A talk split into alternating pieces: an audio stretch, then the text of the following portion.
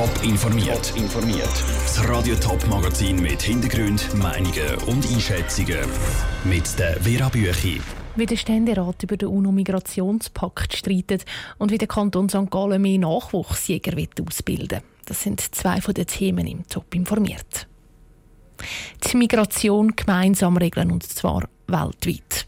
Das ist das Ziel vom UNO-Migrationspakt. Der Pakt ist aber umstritten. Der Bundesrat will ihn zwar unterzeichnen, wird aber zuerst Debatten im Parlament dazu abwarten. Und der Anfang der Debatte macht jetzt der Ständerat. Dort geht es teils heiß zu und her. Raphael Wallimann hat die Debatte mitverfolgt. Gerade über mehrere Vorstöße muss der Ständerat entscheiden. Zwei Vorstöße von der Kommissionen wollen, dass das Parlament über den Migrationspakt entscheiden kann. Der Hannes Germann, Schaffhauser SVP-Ständerat, geht sogar mit seinem Vorstoß noch weiter. Er will, dass die Schweiz im Migrationspakt gar nicht zustimmt. Der Pakt sei gefährlich für unser Land. Ich zitiere, man solle zur Migration ermuten, eigentlich braucht es ein Menschenrecht auf Einwanderung. So wird nicht irgendein Multikulti-Romantiker zitiert. Nein, so hat sich der UNO-Hochkommissar höchstpersönlich geäußert. Auf die Seite der SVP stellt sich die FDP. Der Aargauer FDP-Ständerat Philipp Müller hat den Pakt genau studiert und kritisiert. Migration wird als Quelle des Wohlstands, der Innovation und der nachhaltigen Entwicklung beschrieben. Kein Wort dazu, dass Einwanderung unangenehme, um nicht zu sagen ziemlich heftige Negativfolgen haben kann. Zustimmung findet der Pakt vor allem auf der linken Ratsseite. Der Pakt sei das richtige Werkzeug, um endlich gemeinsam Migration international zu regeln. Der SP-Ständerat Christian Relevra macht darauf aufmerksam, dass vor allem extrem rechte Staaten den Pakt ablehnen.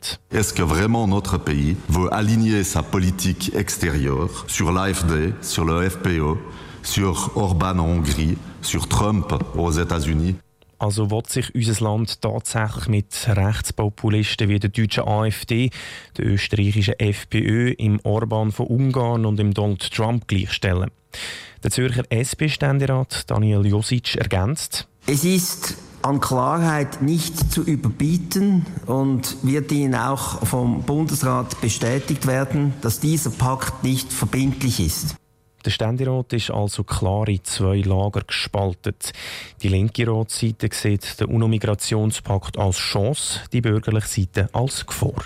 Der Beitrag von Raphael Wallimann. Die Debatte im Ständerat läuft immer noch. Radio Top berichtet natürlich über das Resultat. Der Nationalrat debattiert dann nächste Woche über den Migrationspakt. Jagen ist bekanntlich in bei den Jungen. Immer mehr möchten auch mit dem Gewehr in den Wald oder in die Berge und die Kantone sind froh darum. Um den Wildbestand regeln, sind sie nämlich angewiesen auf den Jägernachwuchs. Im Kanton St. Gallen gibt es aber ein grosses Problem. Die Nachwuchsjäger gehen gerade reihenweise durch die Jagdprüfung und dürfen darum nicht auf die Birsch. Die Ausbildung wird darum jetzt angepasst. Der Beitrag von Andrea Nützli. Zu wenig Praxis, Fachwörter werden nicht verstanden und kein Vorwissen. Wegen diesen Gründen fallen die meisten Kandidaten durch die Jagdprüfung im Kanton St. Gallen. Das hat eine Umfrage gezeigt. Jetzt wird die Prüfung angepasst, sagt Andreas Isering, Chef der Kommission für Grundausbildung der Jäger im Kanton St. Gallen. Wir haben heute schon sehr erfahrene Jägerinnen und Jäger als Ausbildner, die nicht auf die Prüfung vorbereitet. Und wir probieren noch mehr praktische Erfahrung reinzubringen dass nicht nur das theoretische Wissen eine Basis ist, sondern wirklich auch der Bezug zu draussen. Für die neue Ausbildung gibt es auf nächstes Jahr auch ein neues Lehrmittel, das dann in der ganzen Schweiz einheitlich ist. Das löst den Lernordner, den es bis jetzt gegeben hat, ab. Der Dominik Thiel vom Amt für Jagd und Fischerei vom Kanton glaubt an eine bessere Erfolgsquote nächstes Jahr. Natürlich bin ich gespannt. Ich habe das Lehrmittel das Gesamtschweizerische auch mitgeschrieben. Das heißt, die Jungjäger Ausbildung und Prüfung liegt mir auch sehr am Herzen, weil es ist ganz wichtig, was für Leute äh, da nachkommen und die Jagd steht extrem im Fokus von der Öffentlichkeit. Da ist der Kern, der Boden von der Qualität von der Jagd ist genau dort, nämlich bei der Ausbildung der Jungjäger.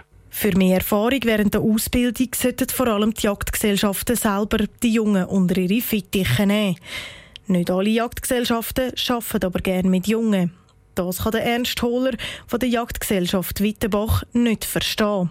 Er hat gute Erfahrungen gemacht mit seinen Schützlingen. Ich habe jetzt zum Beispiel letzten Sommer einen mitgenommen, mit mir auf die Jagd, mit dem wir ein bisschen an den Ansitz gehen um zu schauen, was für Tiere das kommen, welche das man könnte schiessen. Und der hat dann eigentlich auch einen jungen Rehbock können schiessen. Der hat da einwandfrei nach meiner Anleitung können machen Zu der dreiteiligen Jagdausbildung gehört das Schiessen, obligatorische Kurs und freiwillige Kurs. Das bleibt auch mit den neuen Ausbildungen so. Einfach die Module werden angepasst. Der Beitrag von Andrea Nützli. Die Ausbildung von der Anmeldung bis zur letzten Prüfung dauert etwa zwei Jahre. Bei der FDP ist die Ausgangslage vor der Bundesratswahl nächste Woche recht klar. Karin Keller-Sutter, die St. Galler Ständerätin, ist klare Favoritin. Bei der CVP ist das Rennen zwischen der Heidi Kraken und der Viola Amherd ein bisschen offener. Aber viele Beobachter sehen die Walliser Nationalrätin Viola Amherd in der Favoritenrolle. Franziska Boser mit einem Porträt. Es war ein schwieriger Start für die Viola Amherd. Während alle anderen Kandidatinnen und Kandidaten ihre Ambitionen bekannt gegeben ist die Walliser mit Nierensteinen im Spital gelegen. Ihren grossen Auftritt hat die 56-Jährige ein paar Wochen später nachgeholt und hat gesagt, Wenn man das eigentlich nüchtern anschaut, ein Nierenstein ist nicht eine schwere Krankheit. Es gibt einen Haufen Leute in unserem Land, die mit schweren Krankheiten zu kämpfen haben. Dass der Weg nicht nur gerade läuft, ist für die Viola Amherd nichts Neues. Beim Versuch, als erste Frau in die Walliser Regierung einzuziehen, ist die ehemalige Stadtpräsidentin von Brie gescheitert. Und bei ihren ersten Nationalratswahlen hat sie es nur auf einen undankbaren Ersatzplatz geschafft. Die Viola Amherd ist dran geblieben und hat 2005 nachrücken Politisch prägt hat sie vor allem ihr persönliches Umfeld. Ja, sicher einmal meine Familie, die am Tisch immer ist politisiert wurde. Ich glaube, das bekommt man eigentlich da mit, euch der Virus vom sich interessieren um das, was in der Umgebung und im Land passiert. Die CVP-Politikerin ist seit jeher Single und sie lebt mit ihrer Schwester und der ihrem Kind in einem Frauenhaushalt. Zusammen mit der Schwester hat sie ihre demente Mutter gepflegt. Viola Amherd bezeichnet sich selber als Feministin. Umso mehr freut sie, dass die CVP auf ein reines Frauenticket setzt. Man hat äh, keine Frauenquote festgelegt und trotzdem ist jetzt so Aussage und ich glaube, das zeigt, dass die CVP euch sehr offen ist, fortschrittlich ist und euch schaut auf die Qualitäten und nicht unbedingt nur äh, nach Quoten oder nach Traditionen und so weiter entscheidet. Ihre Qualitäten sieht Walliser im Brückenbauen. Vielen Bürgerlichen ist Viola Amherd zu links. Sie selber sieht sich aber in der Mitte vom politischen Spektrum. Wie keine andere Kandidatin ist sie in den letzten Wochen mit Negativschlagzeilen konfrontiert worden. Walliser Medien über angebliche Mietzinsaffäre berichtet und die Weltwoche hat ihr vorgeworfen, sie hätte zwei Jungnotare um ihr Honorar beschissen. Trotzdem sehen viele Beobachter Viola Amherd ihre Favoritenrolle. Aus dem Bundeshaus, Franziska Boser. In den nächsten Tagen stellen wir alle vier offiziellen Kandidaten vor. Heute Abend ist die CVP-Konkurrentin von der Viola Amherd an der Reihe, Heidi Zgracken. Top informiert, auch als Podcast. Mehr Informationen gibt es auf toponline.ch.